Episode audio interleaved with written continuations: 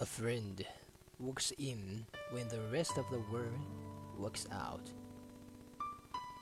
Sometimes in life, you find a special friend, someone who changes your life just being part of it, someone who makes you laugh until you can't stop, someone who makes you believe that there is really good in the world, someone who convinces you that there really is an unlocked door just waiting for you to open it. This is a forever friendship. When you are down and the world seems dark and empty, your forever friend lifts you up in spirits and makes that dark and empty world suddenly seem bright and full.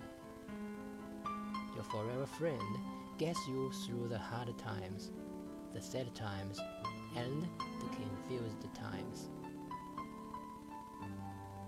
If you turn and walk away, your forever friend follows. If you lose your way, your forever friend guides you and cheers you on.